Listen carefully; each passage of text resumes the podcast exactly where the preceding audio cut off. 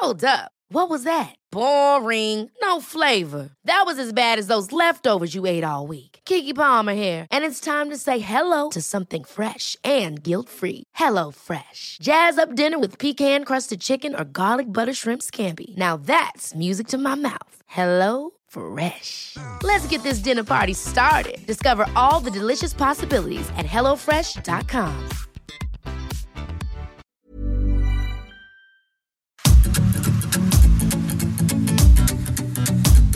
GastroLab es un lugar donde cabemos todos. Aquí encontrarás historia, recetas, producto, materia prima, vinos y un sinfín de cosas que a todos interesa, ya que con cocina y vino se aprende en el camino. Déjate llevar por el chef Israel Arechiga a un mundo delicioso. GastroLab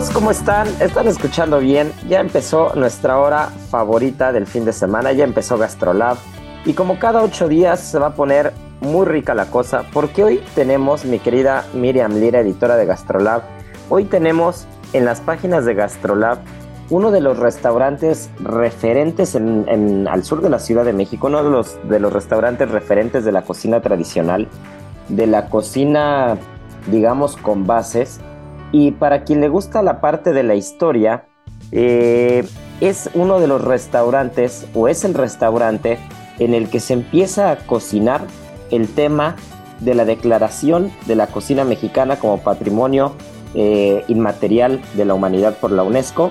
Y nada más y nada menos que estamos hablando del restaurante El Tajín, que en el contexto de la cuaresma y en el contexto de, de esta cocina mexicana que está tomando cada vez más eh, esta relevancia y esta importancia que se merece desde hace tantos años, pues el Tajín viene a partir las páginas de Gastrolab porque nada más y nada menos celebran 30 años de existencia. Las 8 de Gastrolab. Es momento de dar un repaso por nuestras páginas.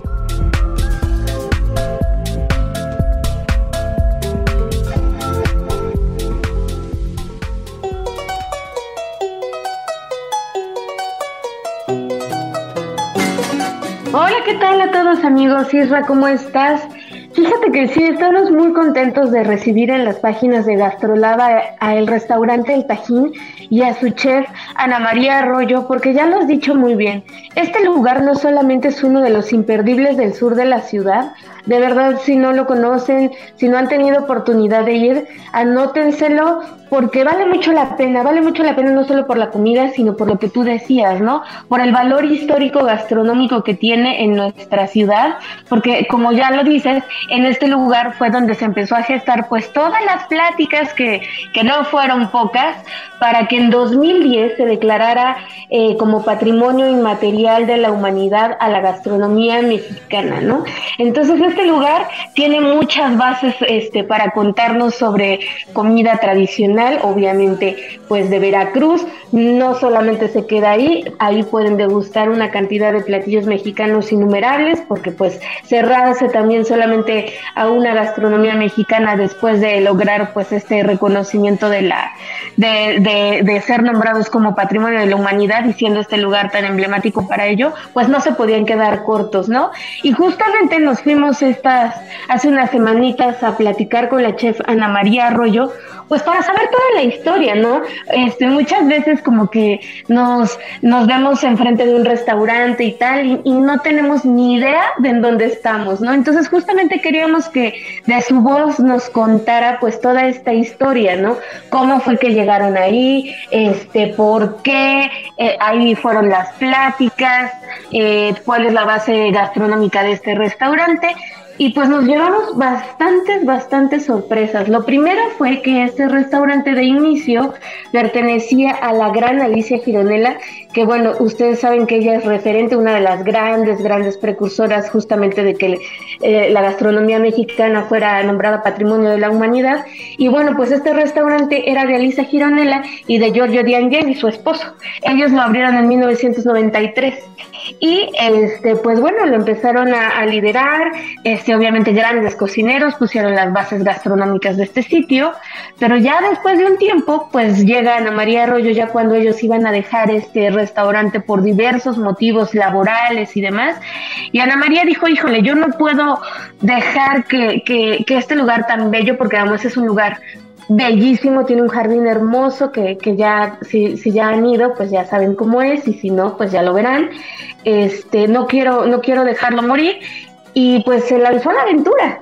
Se, se lanzó a la aventura y lo más impresionante de Ana María Arroyo es que ella no era chef, ella estudió mercadotecnia, ya hemos platicado aquí varias veces cómo los caminos de la gastronomía este, pues te van llevando, ¿no? Eh, no necesariamente siendo cocinero de, de estudio, sino por pasión, por labor, por profesión y mil cosas más, incluso hasta necesidad en algunos casos. Y pues bueno, fue así como arranca este restaurante El Tajín que está dentro del Centro Cultural Veracruzano. Que dicho de paso, este año el Centro Cultural Veracruzano también va a cumplir 30 años. Y es que hablar del Tajín en la avenida Miguel Ángel de Quevedo, para quien no ha ido y, se pueda dar una vuelta, es hablar de, no sé cómo llamarlo, como, como estos restaurantes que son un paso obligado en ciertas temporalidades. Eh, los chiles en hogada, el tema de la cuaresma, el bacalao, hay cosas, hay recetas o platos que se volvieron totalmente eh, como una bandera, ¿no? Una bandera del restaurante. Y, y no es casualidad que 30 años después el restaurante eh, siga, siga empujando muy bien, siga estando de pie y sobre todo se coma cada vez mejor, ¿no? Eh, aparte una de las cosas curiosas, una de las cosas que a mí me encanta cuando, cuando escucho de la historia de un restaurante con tantos años y con tanto bagaje, es que el primer convivio del movimiento internacional de slow food se hizo ahí, ¿no? Este, eh, este movimiento que ya hemos platicado anteriormente, que funda un italiano de, de nombre Carlo Petrini, y que este movimiento se basa en en todo, eh, eh, en, todo lo contrario a lo que representa el fast food, ¿no? Eh, aquí nos vamos a la inversa, nos vamos a una comida no lenta per se como el nombre lo puede indicar, sino más bien una comida disfrutable, con bases, con cultura, con origen y sobre todo con un tema de proximidad, una cocina de proximidad, el famoso kilómetro cero que se ha puesto muy de moda en los últimos meses o años, pero que pues nada más y nada menos tiene más de 30 años el concepto, ¿no? Y slow food eh, esta primera reunión que se hace en México, que, justo Giorgio D'Angeli era el representante, pues se hace en el restaurante El Tajín, ¿no? Entonces estamos hablando que, que más allá de un restaurante gastronómico, un restaurante cultural, un restaurante que se dedica al rescate de las recetas, que aparte es el único restaurante eh, del que se tiene registro y si alguien que nos está escuchando tiene una información diferente, agradeceríamos que nos la hagan llegar para, para cultivarnos y para conocer algo, algo diferente, pero es el único restaurante del que al menos nosotros sabemos que colabora con una universidad, ¿no? Entonces la investigación de la UNAM en la parte de producto rescate de materia prima también va de la mano con el Tajín. Estamos hablando que es un lugar muy completo, un lugar lleno de historia, lleno de gastronomía, de investigación, eh, una cultura impresionante y, es la base de donde empiezan a surgir varias corrientes, ¿no? El slow food que ya lo platicaba ahorita, el tema de, la declaratoria de la UNESCO para la cocina mexicana, que, que aparte ya hablaremos más adelante de ese tema, pero la punta de lanza es la cocina michoacana, ¿no? Ni siquiera es la cocina veracruzana, las demás vienen por añadidura, pero la cocina michoacana es la que, la que va a sentar las bases para esta declaratoria, pero, pero se empieza a cocinar, ¿no? En las, en las cocinas y en los salones del Tajín, y a partir de ahí, bueno, pues lo que ha pasado años después, pues es increíble para la gastronomía mexicana, ¿no? Y, y para mí, justo el Tajín es de ese tipo de restaurantes que, para quien está escuchando estoy seguro que va a estar muy de acuerdo con nosotros, que hay lugares que se han posicionado gastronómicamente hablando, no quiero decir por un tema de modernidad, pero sí eh, el alcance mediático les ha ayudado de alguna manera. pero hay otros restaurantes que digamos desde el punto de vista, y ojo, eh, aquí recalco, desde el punto de vista mediático o de exposición, no gastronómico, están como en otra escala, están un paso abajo. Pero ese paso abajo eh, es bueno, es bueno para algunas cosas, ¿no? Porque quedas más allá, eh, estás más allá del bien y del mal de toda esta crítica y todo este cruce de información y de comentarios y de opiniones en relación a los restaurantes más famosos, por llamarlo de alguna manera, ¿no? Y el estar en esa escala mediática un poco más reservada hace que, que, cuando vas a comer a estos lugares te centres única y exclusivamente en la cocina, en la comida, en el producto, en las recetas, en lo que, en lo que te puede, lo que te puede otorgar un lugar con esta, con esta historia y con tantos años de, operación, ¿no? Entonces, el Tajín me parece de esos lugares o de esos restaurantes que sin ser famosos, entre comillas, eh, tienen todas las características que, necesita un restaurante, al menos en México, un restaurante mexicano para funcionar y para, y para crecer y para mantenerse, ¿no? Tiene historia, tiene, tiene productos, la temporalidad es fundamental. Ahora con, el tema de la cuaresma, bueno, el Festival de la Cocina de la, de la Cuaresma es, impresionante. y, es un lugar en el que dentro de la vorágine de la Ciudad de México, el llegar al centro cultural y el entrar al restaurante es como un oasis, ¿no? Es como un oasis. De por sí el sur de la ciudad como que vive a un ritmo un poquito más lento. A mí me encanta el sur y vivo en el sur justo, justo por eso, ¿no? Como que se respira una tranquilidad y, la parte cultural está como muy inherente a la ciudad. Creo que, que este es un oasis gastronómico dentro de, dentro de todo el movimiento que, ha tomado tanta velocidad en los últimos años. No sé tú qué piensas, Miri.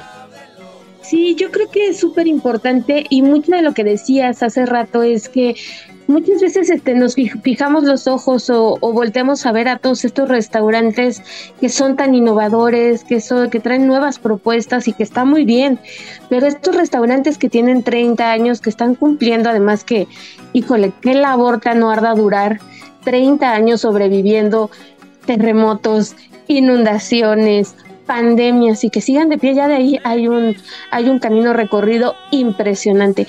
Y en segundo lugar, muchas veces te decía, vamos viendo como estos lugares tan innovadores, entre comillas, y que, que, que nos van mostrando como platillos o nuevos ingredientes y demás, pero también estos restaurantes tienen mucho de innovación.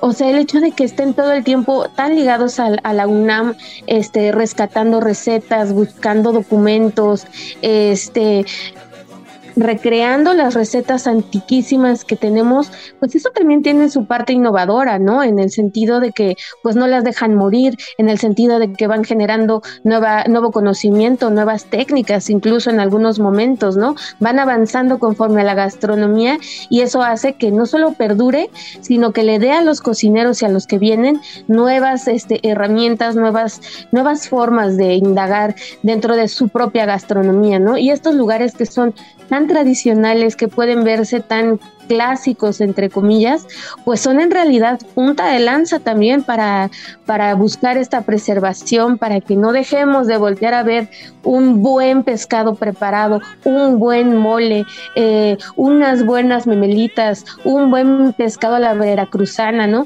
Entonces es importantísimo esa parte, creo yo también.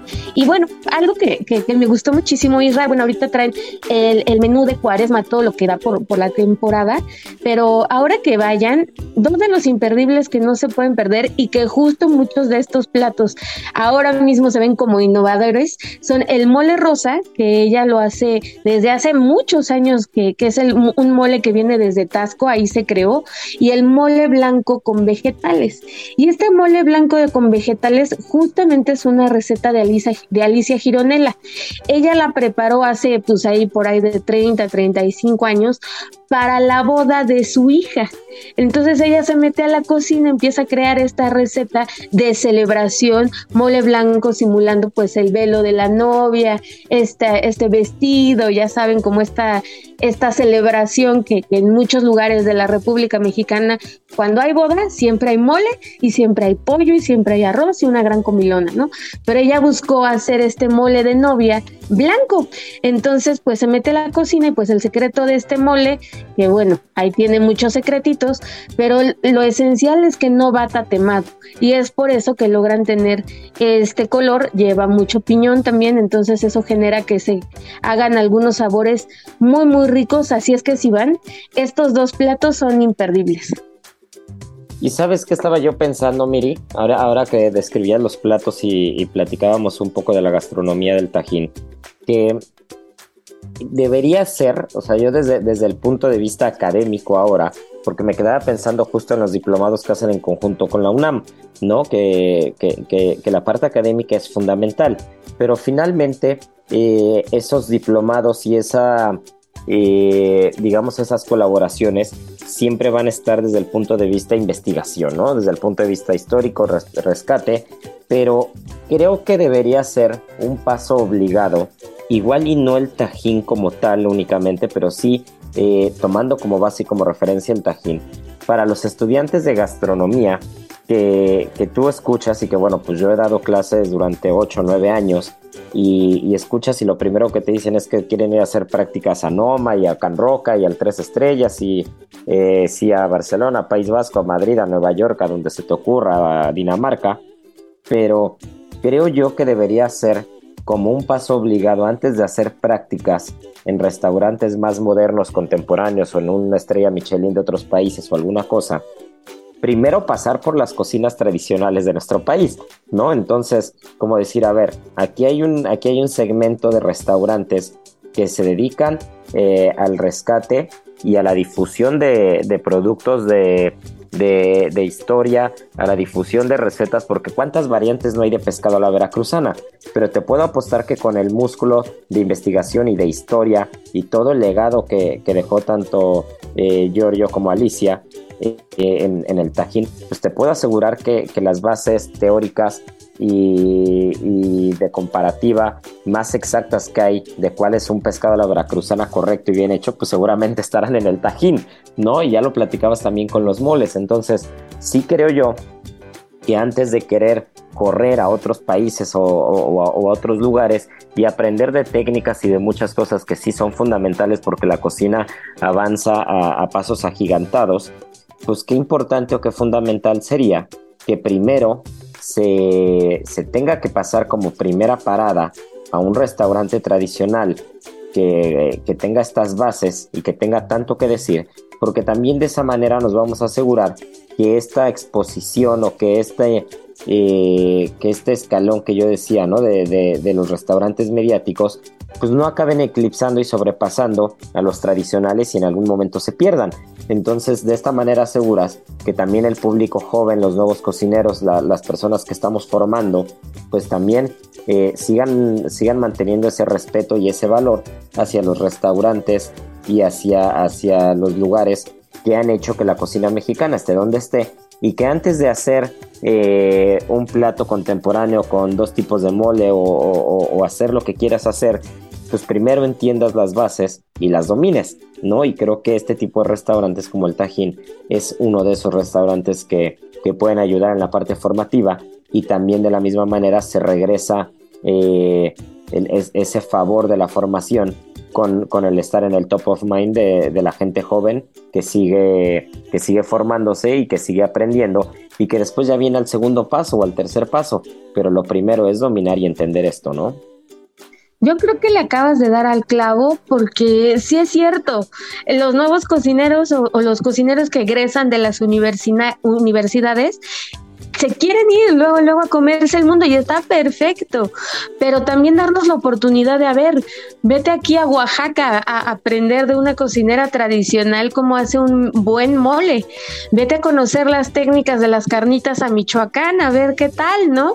Porque también muchos de estos restaurantes a nivel internacional, a la hora de escoger a sus practicantes, valoran muchísimo esas partes, ¿no? ¿Qué nos vas a venir a ofrecer? No es, no es solamente ven y llévate todo nuestro conocimiento, sino que también puedes tú aportar acá, ¿no?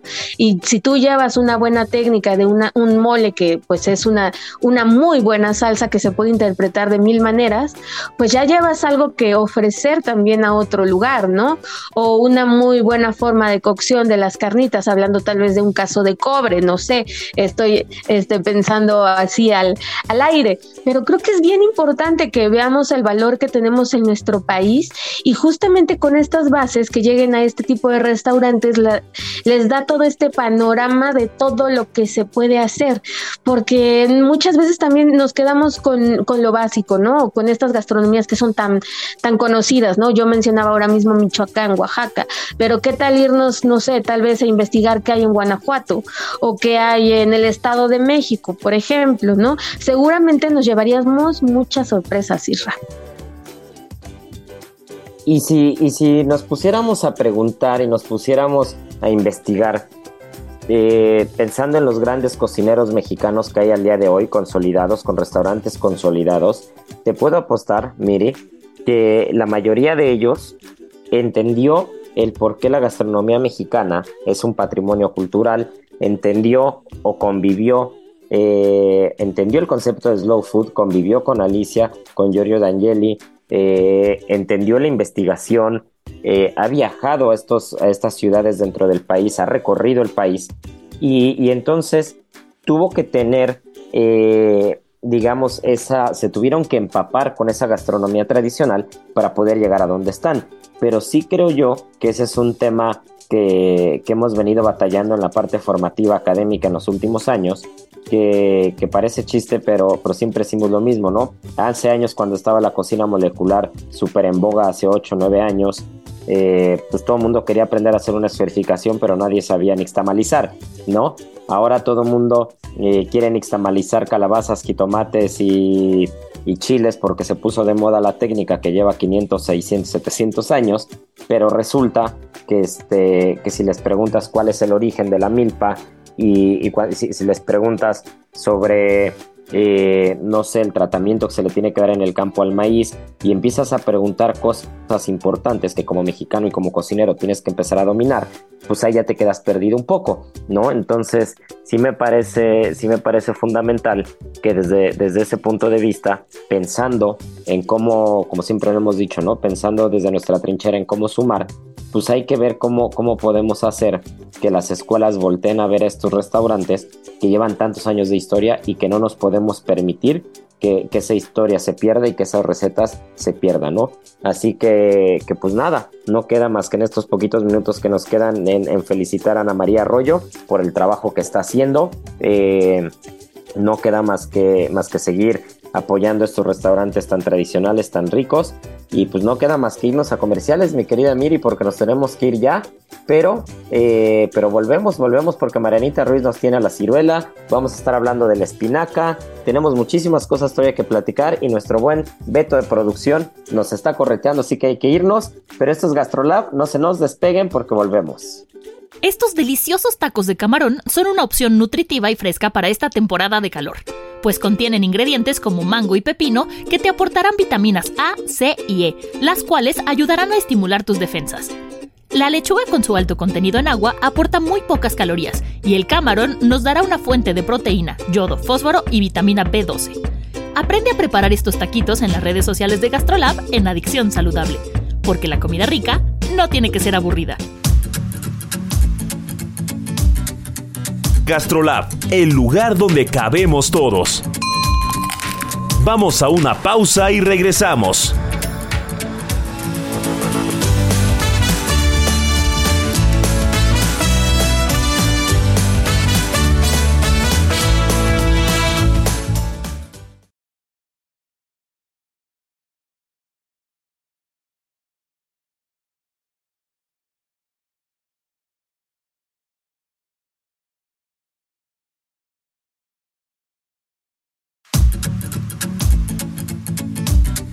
GastroLab, el lugar donde cabemos todos. Estamos de regreso.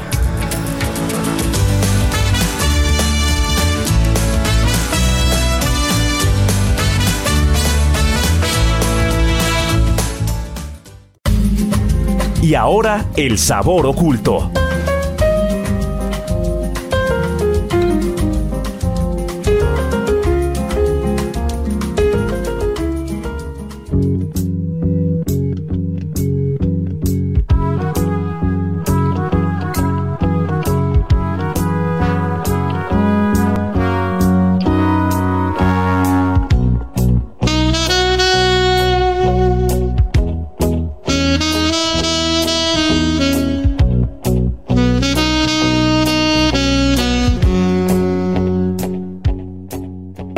Traigo una de las frutas más emblemáticas de esta temporada primavera-verano y es la ciruela. Este fruto es del árbol del ciruelo y es familia de las rosáceas.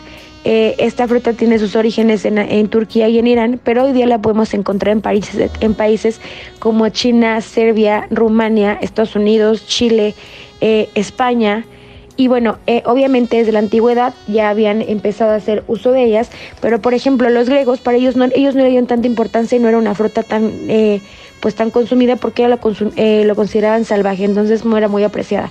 Los romanos también ya la consumían, pero también no era de sus favoritas, pero fueron los egipcios quienes en verdad les le empezaron a dar pues más uso o más importante este fruto y ellos lo que hacían era partirla y la secaban al sol y era el fruto que ocupaban para llevar como víver cuando hacían estos eh, caminos tan largos porque al tener, al tener un alto índice de azúcar les aguantaba más bien estos trayectos tan largos.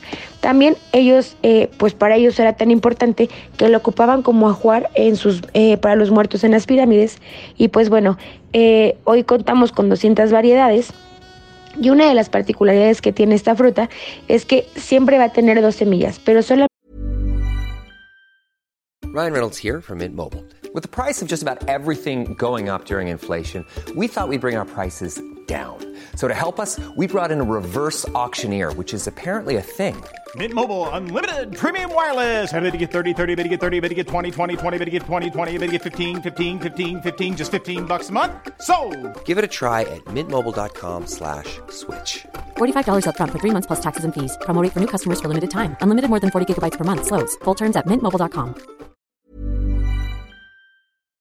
Una de ellas es la que se va a desarrollar y la que va a alcanzar el tamaño tan peculiar que conocemos y la otra no. Y esto es porque al final del día eh, cuando está creciendo y ser unas plantas que eh, crecen sobre en climas temprados un poco calurosos, no alcanza a absorber la cantidad eh, necesaria de nutrientes, incluso de agua, para poder pues crecer y desarrollarse. otro dato que, te podemos, que podemos saber y es que si un día se encuentra un árbol de ciruelos, para saber si ya están, no las arranquen. Lo único que tienen que hacer es mover el árbol y las que caigan el piso, esas son las que ya están deliciosas para que las consuman. Si no, hay que dejar que sigan creciendo. Eh, y pues bueno, en función al color de su piel es como hacen una clasificación y es amarilla, roja, negra y verdes. Las amarillas, por ejemplo, son las más eh, diferentes al resto y es porque estas tienen una forma como si fuera un poco de cacahuate y tienen una semilla muy muy grande. La piel es un poco más gruesa y tienen muy poca pulpa, pero eh, a pesar de todo esto, es de las que tiene el mayor, eh, mayor eh, jugo y su sabor es un poco ácido. En Guanajuato, por ejemplo, están, hay, hay, tanta abundancia de esta ciruela que vayas a la paletería que vayas o a estos lugares donde venden aguas frescas, siempre te vas a encontrar ciruela y cuando la tomas te vas a dar cuenta que es justo esta ciruela amarilla de la que ellos ocupan para, para hacer esta agua. Otro tipo de ciruela es la roja y en, la roja hay como dos, dos, partes. La roja que viene con la, con la carnita roja o como color naranjita y otra que es amarilla. Yo les recomiendo siempre llevar la amarilla porque es la más jugosa, la más dulce y la más rica en cuanto a estas dos de piel roja. Otra también que a mí me encanta y que me gusta mucho usarla, por ejemplo, en los desayunos eh, con eh, un, un, platito de queso cottage o de, eh, de, yogur griego con frutas negras, es justo la que viene de cáscara negra y que tiene un poco de tonos como azul, azulosos. Esa también es muy rica y es muy, es un poco ácida, pero también tiene ese dulzor que les va a encantar y les va a realzar muchísimo si en algún momento tienen un desayuno y la quieren poner en un coctelito, les va a quedar perfecta. Y la otra, la menos conocida, al menos aquí en, en en la República Mexicana es la verde y esta verde recibe particularmente el nombre de Claudia y esto es en honor a la primera esposa del rey Francisco I de Francia porque para ella era su fruta favorita. Eh, del otro hemisferio del planeta, en China, por ejemplo, florece en invierno en invierno y para ellos representa el tesón frente a la adversidad. En Japón eh, es portadora o más bien eh, significa que es el comienzo de la, primavera y ellos regalan ciruelas porque para ellos significa riqueza y abundancia. En España también es un fruto bastante importante, bastante importante, pero en este país, por ejemplo, solamente las podemos encontrar en Aragón y en Sevilla. Y pues bueno, evidentemente es una fruta que tiene abundante agua, tiene el 83% de agua, 2% de fibra, eh, grasa solamente tiene el 0.2% y obviamente es súper sana. 100 gramos de ciruela fresca solamente te va a aportar 190 gramos de potasio, 14 gramos de calcio, 10 gramos de fósforo y pues bueno, es muy rica en vitamina E, C y A. Así que eh, viene la temporada y si encuentran ciruela, lleven a casa. Gastrolab, historia, recetas, materia prima y un sinfín de cosas que a todos nos interesan.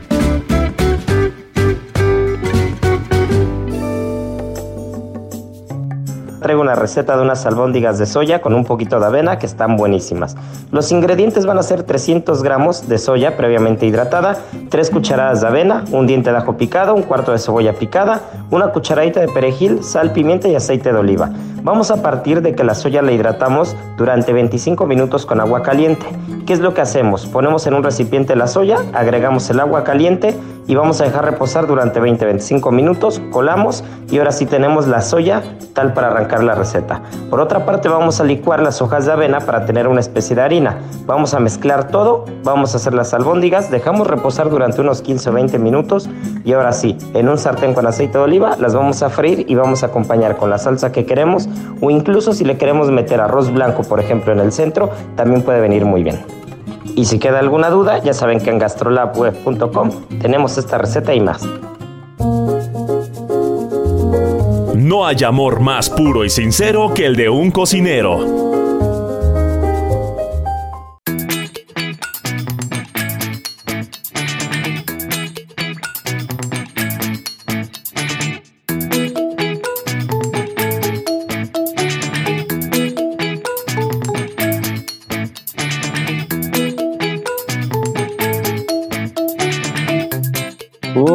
Marianita ya nos antojó con las ciruelas, mi querida Miri. Pero ¿sabes también qué nos hizo antojar una buena comidita y todo?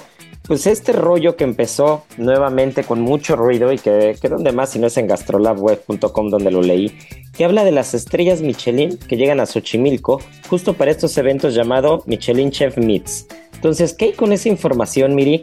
Porque pues ya como que hay mucha expectativa alrededor de la guía Michelin en México, hay, hay como muchas ganas de, de recibir, pero ¿qué es lo que viene? ¿Qué es lo que sigue? Sí, Ra, fíjate que hay muchísima expectativa desde hace ya varios años. Todo mundo está como poniendo el ojo en las estrellas en México, viendo si llegan, si no llegan, en las posibilidades y demás. Y pues bueno, esta guía que para quienes no conozcan mucho acerca de ella, pues bueno, tiene la tarea de ir a eh, pues calificar, sí, a, los restaurantes en diversas partes del mundo, eh, calificar tanto su gastronomía, tanto su servicio, la experiencia, en fin, todo alrededor del restaurante para poder otorgarle una estrella. Y pues bueno, en México todavía no han llegado estas estrellas por muchísimas razones. Entonces ahora mismo la guía está pues llegando a México, digamos, como a tantear el camino, como a ver si la gente lo recibe de buena forma, si no, qué tan viable es, si no, y empezar a hacer una serie de eventos en las que, en, en los que pues vayan dándose a conocer este tipo de, conceptos al público mexicano y ver si es de su agrado. Y el primer evento que van a traer a nuestro país a Ciudad de México, porque ya se habían hecho algunos otros en Querétaro, muy impresionantes ahí, muy bonitos con Vicente Torres, pues bueno, este, ahora toca el turno de la Ciudad de México como para empezar a tener mayor y mayor presencia cada vez. Luego van a ir explorando en otras partes de la República Mexicana, pero bueno, decidieron empezar en Ciudad de México con Xochimilco y de la mano de un chef con Estrella Verde, que la Estrella Verde justamente va de la mano con todos aquellos chefs que a nivel mundial empiezan a hacer este tipo de acciones más sustentables dentro de sus restaurantes. Ya hemos platicado pues que del todo no no se puede lograr, pero quienes están haciendo algo por el medio ambiente. Y pues bueno, fue una gran oportunidad para traer a México pues esta primera experiencia con un chef eh, de Estrella Verde, les digo que se les da a todas estas personas con, con técnicas sustentables y, e ir explorando qué es lo que está sucediendo pues de este lado del mundo y a ver si llegan las estrellas próximamente, de darse que el acontecimiento de que llegaran las estrellas, pues bueno, ya les estaremos contando cuándo, parece que no va a ser tampoco muy pronto, pero bueno, ya se empieza a calentar como el caminito para que llegue. Y es que qué mejor que en el marco de las chinampas y que una cocinera tradicional, eh, justo Ángeles Romero del Conservatorio de la Cultura Gastronómica Mexicana, quien va a ser como eh, la anfitriona ¿no? de este evento. Y, bueno, ya lo decías, las estrellas Michelin verdes se están poniendo ahora en boga porque pues finalmente eh, es inevitable el respeto eh, al, origen del producto, a la sustentabilidad que lo hemos venido platicando tantas veces.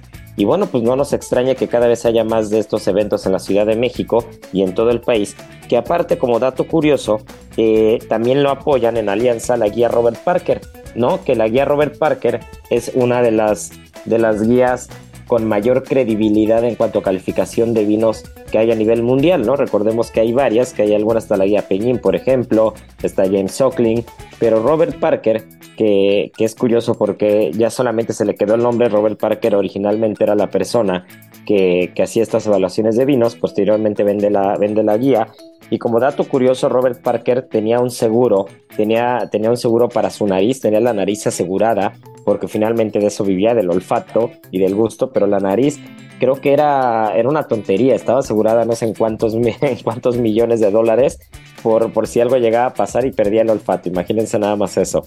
Entonces, pues qué importancia que grandes marcas a nivel mundial o que grandes referencias a nivel mundial pues estén apoyando este tipo de eventos, ¿no?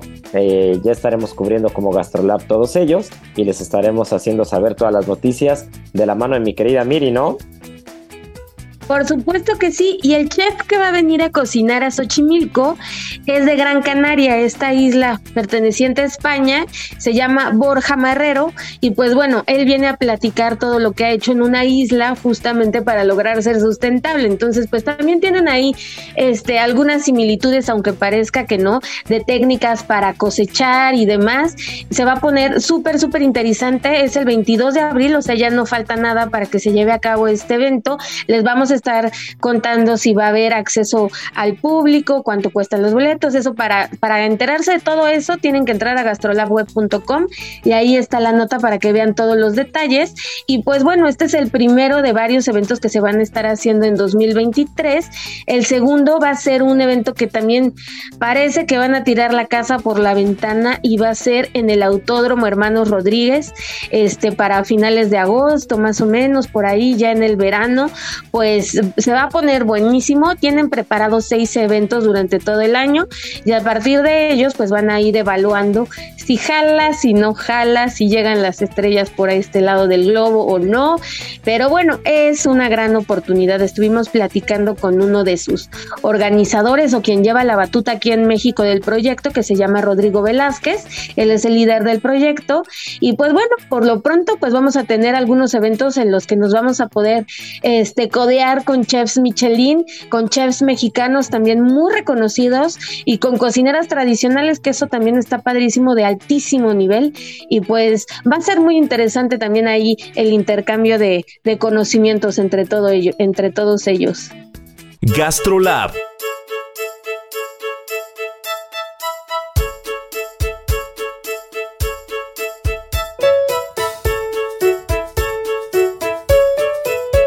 mi querida Miri, y me encanta cómo en Gastrolab todo se liga siempre, porque una de las cosas que también estamos celebrando, los amantes de los quelites, es el Día de la Espinaca esta semana, que por muy curioso que parezca, tiene demasiada historia, porque finalmente los quelites eh, pues son, un, grupo de hierbas totalmente eh, adaptadas a la gastronomía mexicana, a la, gastronomía eh, precuautémica, evidentemente, Y, esta cocina, esta cocina tradicional mexicana desde sus orígenes, pues ha hecho uso de los quelites por todos lados. Y hasta el día de hoy, hace rato que hablabas del tajín, eh, recuerdo por ahí un tamalito de verdolagas, entonces estas verdolagas, estos quelites, estos quintoniles, estas espinacas, pues son fundamentales y han pasado tantos años.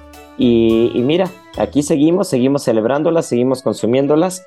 Y, y, qué gusto que también en las páginas de Gastrolab, Miri, le demos espacio a lo que siempre hemos dicho, ¿no? La base de todo, la materia prima, los productos y sobre todo eh, dejar muy claro que eso es la base de la gastronomía, ¿no? Sí, también como que darnos cuenta que no todo es la garnacha, ¿no? Ya sé que nos enamora, que la amamos, que la queremos muchísimo, pero también, oigan, aportar un poquito de vegetales, de quelites, de estos alimentos que tanto bien nos traen al cuerpo, también es importantísimo y que son súper versátiles. La verdad es que pueden hacer un montonal de, de platillos desde muy sencillos hasta muy elaborados. Puede ser desde una ensalada hasta una crema, hasta una, a un platillito para cenar con quinoa espinaquitas y un poquito ahí de, aguacatito y, aceite de oliva y queda fenomenal. Y pues tiene muchísimas propiedades la espinaca, de, empezando porque eh, tiene 93% de agua. Entonces ya por ahí tiene una grande nutrientes, un, gran tipo de nutrientes porque todos se, se mantienen, ¿no? Por esta gran cantidad este, de agua que tiene, se mantienen mucho más tiempo, este, tiene muy poco aporte calórico, es uno de los vegetales que más proteínas contiene, rica en vitaminas del A, C, E, ácido fólico, vitamina B9, así es que pues antioxidantes, nos ayuda para la carita, para vernos jóvenes. Entonces, pues, ¿qué más podemos pedir acerca de las espinacas? Que este 26 de, de, marzo está, está pues celebrando su día. GastroLab. Pues yo te voy a decir qué más podemos pedir para las espinacas, mi querida Miri, y es el queso. Y es que si el 26 de marzo se celebra la espinaca, el 27 se celebra el queso. Y, también las páginas de GastroLab se llenaron de queso porque eh, el otro día lo platicaba, lo platicaba por aquí con Alejandro, que llegó alguien, llegó alguien al restaurante y nos decía, no puedo comer ningún tipo de queso, ¿no? Lácteos no tengo problema, pero queso no, en particular queso no. Y, qué triste situación. Sí, qué triste, porque aparte, muchos de los platos que más nos gustan tienen queso, ¿no? Entonces, justo nos, planteábamos la pregunta, más allá del hacer un menú con restricción o con alguna alergia, que eso es muy normal, eso es de todos los días, nos planteamos y decíamos, qué difícil debe ser vivir sin poder comer queso, ¿no? Porque porque es increíble, es increíble la, la, variedad, la versatilidad, no importa si es con unas espinaquitas, no importa si es eh, en un buen póster como el fondante de queso manchego que tanto nos gusta, o sea, hay demasiadas cosas que, el queso es fundamental, ¿no? Entonces sí creo yo que, esa puede ser de las alergias. Alejandro y yo llegábamos a esa conclusión, que era alguna de las alergias más tristes que hay en la vida. Y, a ver, Miri, para ti, ¿cuál es el mejor queso? ¿Cuál es el que más disfrutas? Híjole, me la pones difícil, pero yo creo que el parmesano me, me, vuelve loca, no sé, como que puedes ir como por lonjita, por lonjita, por lonjita, y híjole, me vuelve loquísima. Yo creo que el parmesano está dentro de mis favoritos. ¿Y el tuyo? No, yo sí diría que, para mí el brie, el brie, me, me, brie y camembert me matan con, un, con una buena copa de vino tinto. El manchego, el manchego ibérico también es espectacular. Y en México, por supuesto, el quesillo, ¿no? El quesillo, que no vamos a entrar, no vamos a entrar en discusión, no el día de hoy, de si es quesillo, si es queso Oaxaca, si las quesadillas llevan queso o no. Eso va a ser, eso es harina de otro costal pero para mí el quesillo, Miri, es el rey de los quesos en México. Pues sí, fíjate que ahora que lo dices, me estaba acordando de un queso que conocí en Chiapas, se llama corazón de mantequilla. Y este, e, esa vez que estuve en Chiapas me contaron que era un queso que se servía solo en bodas y que hoy prácticamente está en peligro de desaparecer porque ya casi nadie lo produce, ¿no? Y era muy interesante este queso porque reflejaba como la esencia masculina y la esencia femenina. Un doble crema con chile chiltepín al centro, mantequilla, este, y para sellarle esta unión con la parte como más femenina, un doble crema natural. Y, y, no sabes lo delicioso que era ese queso. De verdad que si todavía lo llegan a hacer por ahí en Chiapas, era espectacular. No, bueno, pues habrá que pedirle la producción a nuestro buen Beto o a la producción de Gastrolab TV que, que, nos acerquen un poquito a Chiapas, ¿no, Miri? Porque hay que ir a hacer una investigación. Hay que ir a hacer investigación de campo, es correcto, porque así como, como quesos hay diferentes tipos de moles o diferentes tipos o diferentes variantes de pescado a la veracruzana y, y pues nosotros tenemos que darnos a la tarea, mi querida Miri, de ir, investigar, probar y platicarles a todos, ¿no? Es un trabajo muy difícil, es un trabajo muy arduo, pero, pero creo que alguien lo tiene que hacer y con el queso yo la verdad es de que me vuelvo loco y, y, es, una, es una variedad infinita la que vamos a encontrar en este país. Por ejemplo, hace rato que platicábamos de, de, de las quesadillas de si llevan o no llevan, apenas probé unas quesadillas con queso cotija. Y así como la acidez, puedes creer que, estaba levantada o algo. No, no, no, no, no. Eran una cosa, mire, una cosa espectacular. Entonces creo que creo que hay muchas cosas que nos falta por descubrir, eh, empezando por nuestro país, por, nuestro, por nuestros productos. Pero qué gusto que así como tuvimos un restaurante tradicional como el Tajín, que ya lo platicamos toda la primera parte, tuvimos un par de productos ricos, nutritivos y sobre todo con mucha historia como las espinacas y el queso. Pero también, mi querida Miri, se nos está yendo, se nos está yendo el programa, pero eh, ¿por qué no? ¿Por qué no nos recuerda las redes sociales de Gastrolab? Y pienso en la adivinanza de esta semana, porque aparte tengo que eh, mencionar a la ganadora de la adivinanza de la semana pasada. Por supuesto, pues los esperamos en arroba heraldo gastrolab en Instagram, gastrolabweb.com. Ahí van a encontrar todos nuestros artículos, la versión impresa para que vayan y chismen un poquito de qué va esta semana y las próximas, las pasadas también, por supuesto. Arroba gastrolab en TikTok para recetas muy facilonas, para contenido muy, muy, muy divertido. Este, pues nada, pues aquí nos escuchamos la próxima semana porque se puso buenísimo. GastroLab. ¿Sabías que... A pesar de no ser tan popular, el queso feta goza de un sabor delicioso y es excelente para mantener el sistema inmunológico fuerte por sus niveles de tiamina, vitamina A y probióticos. Dale una oportunidad a este ingrediente y prepara un delicioso dip de queso feta con tomates para darle un twist de sabor a tus comidas. Aprende a preparar este platillo en las redes sociales de GastroLab en Adicción Saludable, porque la comida rica no tiene que ser aburrida.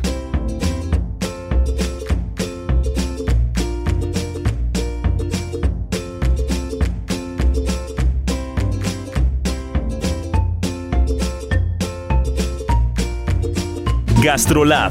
Historia, recetas, materia prima y un sinfín de cosas que a todos nos interesan. Hola amigos de Gastrolab, no sé si lo han notado, pero ya los mercados empiezan a llenar de este color rojo espectacular de las fresas y qué mejor que aprovechar esta temporada para hacer un postre muy sencillo, fácil de hacer, rico y sobre todo que tiene mucha historia y son las famosísimas fresas Romanov. ¿Qué, qué vamos a necesitar? Muy pocos ingredientes, fresas completas espectaculares, un poco de licor ya sea Grand Marnier o Kirsch, este licor alemán de cerezas que es también una completa delicia, muy aromático y un lácteo. Puede ser una nata líquida que vamos a montar como si fuera un chantilly. Podemos usar incluso yogur griego o algún queso cottage. Pues, ¿qué es lo que vamos a hacer? Vamos a dejar marinar estas fresas en el licor más o menos un par de horas y entonces las vamos a poder flamear y eso le va a dar un sabor bastante particular. Finalmente vamos a decorar con el lácteo y va a ser una locura de sabor con muy pocos pasos. Pues esta receta y muchas más no se la pueden perder en gastrolabweb.com.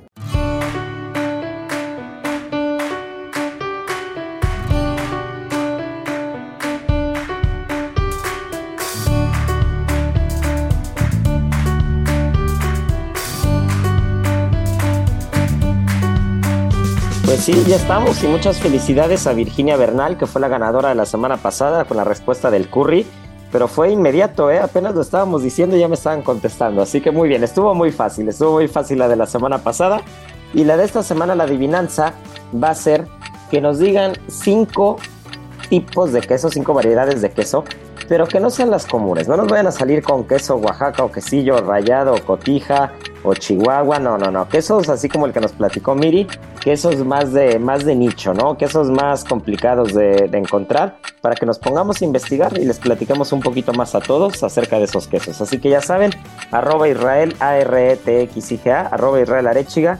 Y bueno, pues mi querida Miri, nos tenemos que ir, pero en ocho días nos escuchamos. Por supuesto, aquí nos vemos y pues felices de estar con ustedes siempre. Y ya saben que tripa vacía, corazón, sin, alegría. Aquí concluye otra emisión más de Gastrolab, el lugar donde cabemos todos. Déjate llevar por el chef Israel Arechiga a un mundo delicioso. Una emisión de Heraldo Media Group. Gastrolab.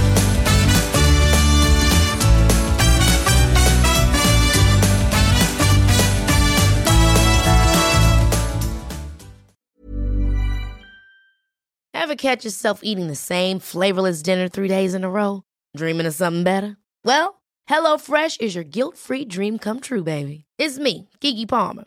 Let's wake up those taste buds with hot, juicy pecan-crusted chicken or garlic butter shrimp scampi. Mm. Hello Fresh. Stop dreaming of all the delicious possibilities and dig in at HelloFresh.com. Let's get this dinner party started.